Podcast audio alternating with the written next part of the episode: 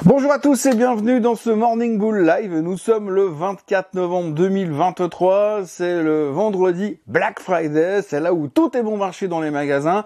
Donc ce sera la discussion de la semaine prochaine, voir si ça a bien marché, si les gens ont bien consommé.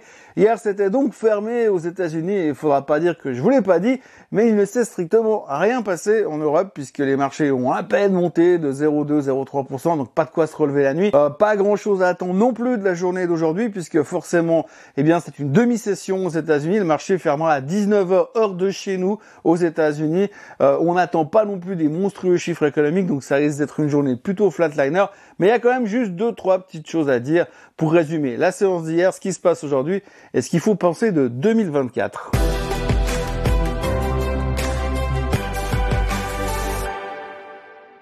Donc s'il faut retenir quelques points de détail de la séance d'hier, on notera tout de même que euh, la Banque Centrale Européenne a publié son rapport mensuel de ce qui se passe au niveau de l'économie, au niveau de l'inflation et au niveau de ce qu'ils vont faire avec les taux. Alors évidemment, ils ont annoncé que l'inflation était en train de revenir dans une zone à peu près contrôlable et contrôlée et que a priori, ils ne devraient plus trop monter les taux, mais il ne peut pas l'exclure non plus. Donc c'est plus ou moins le même discours que tient la Fed aujourd'hui. Ils restent au quiche. On sait qu'ils ne veulent pas vraiment baisser les taux immédiatement. Ça c'est exclu, mais en tous les cas, on peut pas non plus savoir si vraiment on va complètement euh, stopper ce cycle de hausse des taux. Reste la grosse interrogation. Nous, du côté des marchés, comme on le sait depuis quelques jours, on est convaincu que c'est terminé et que la prochaine étape, ce sera forcément la baisse des taux. Mais pour l'instant, la communication des banques centrales, que ce soit de la Fed ou euh, de la Banque centrale euh, européenne, eh bien, c'est que pour l'instant, ça baisse, ça va dans la bonne direction, mais on est sûr de rien. Aujourd'hui, au niveau chiffre économique, il y a l'Allemagne qui va publier son euh, GDP, son PIB, donc on va savoir où ils en sont. Globalement, ils sont techniquement pas loin de la zone de récession, pour ne pas dire qu'ils sont déjà en récession technique. C'est toujours extrêmement difficile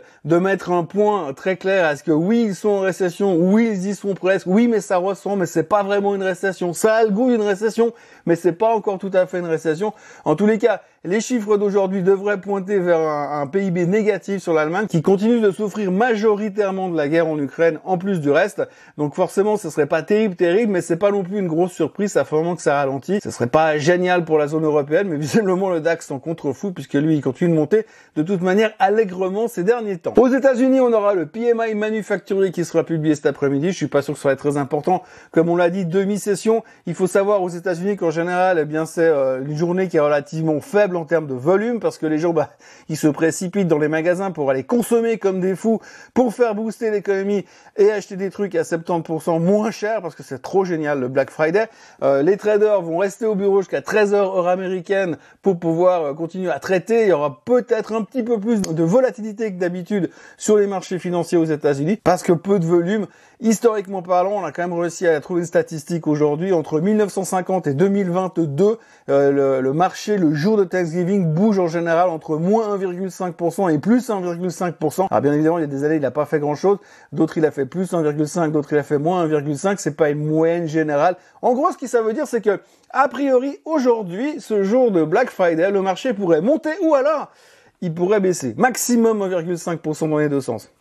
Facile la bourse. Hein. Et puis ce matin, à noter aussi en Asie que c'est plutôt dans le rouge. Le Japon tient le coup avec des chiffres économiques relativement euh, intéressants du côté de l'inflation pour eux. Pour le reste de l'Asie, il y a un peu de pression vendeuse sur les marchés de Hong Kong et de la Chine parce que ça avait rebondi un petit peu grâce au soutien économique du gouvernement. Maintenant, on prend un peu les profits. Le marché, le, Hang Seng à Hong Kong perd 1,8%. À noter aussi qu'il y a une boîte aujourd'hui qui est dans le luxe qui s'appelle... Euh, Chow Fook, euh, qui a annoncé euh, des relativement bons résultats, mais qui n'a pas été super bien pris par le marché, puisqu'elle perd 11%, pesant du même coup sur l'indice de Hong Kong. Mais autrement, ça reste plutôt des choses très très classiques. Et puis, on va terminer cette très courte vidéo du Black Friday avec une excellente nouvelle, puisque si l'on part du principe que la hausse des taux est terminée, eh bien, les analystes, les stratégistes se sont lancés dans les bouquins d'histoire euh, de la finance mondiale et se sont rendus compte que généralement, après une annonce, enfin la fin d'une série de hausses des taux, comme on vient a priori de le vivre, eh bien, en général, le S&P 500 l'année suivante monte au moins de 10%, au moins de 10%. Et si l'on va un peu, petit peu plus en arrière, on regarde les, on regarde 1995, 2006 et 2018, eh bien après la fin de la session de hausse des taux, eh bien le S&P l'année suivante est monté de plus de 20%. Ce qui fait dire à ce stratégiste qui a bossé pendant tout le week-end là-dessus, c'est que normalement, si ça continue comme ça, si les taux ne montent plus et si l'inflation reste effectivement sous contrôle, l'année prochaine, on pourrait avoir, selon lui, une hausse de 24% entre le 1er janvier et le 30 juin. Pourquoi euh, seulement c'est pas cette période-là? Parce qu'il estime que pour l'instant le marché a estimé que la hausse des taux serait terminée déjà au mois de juillet, donc c'est déjà dans leur tête, et qu'aujourd'hui on est revenu au niveau du mois de juillet, donc le rebond qu'on a fait, il compte pour beurre. Maintenant on repart depuis là et on peut espérer monter de plus de 20% d'ici le mois de juin quand ils vont annoncer la première baisse des taux. Oui, je sais, ça ne veut rien dire, mais enfin, c'est la bonne nouvelle de l'année prochaine puisque statistiquement, eh bien, après la fin de la hausse des taux, ça monte. Sauf que, oui, il y a forcément des exceptions et l'exception, elle date de, de l'an 2000 puisque en l'an 2000, la dernière hausse des taux a eu lieu mi-mars 2000, juste avant que la bulle Internet explose. Et puis, euh, ça a bien évidemment, bah, les mois qui ont suivi et l'année qui a suivi, c'est pas cette année-là où le marché est remonté de plus de 25%. Bref, tout ça pour vous dire que normalement, en théorie, l'année prochaine, ça devrait monter, mais c'est pas sûr. En gros, un peu comme aujourd'hui, ça pourrait baisser ou ça pourrait monter. Eh oui, c'est comme ça la finance. Tout ça pour vous dire qu'aujourd'hui, c'est une journée de calme total sur les marchés, peu de volume, les Américains sont pas là.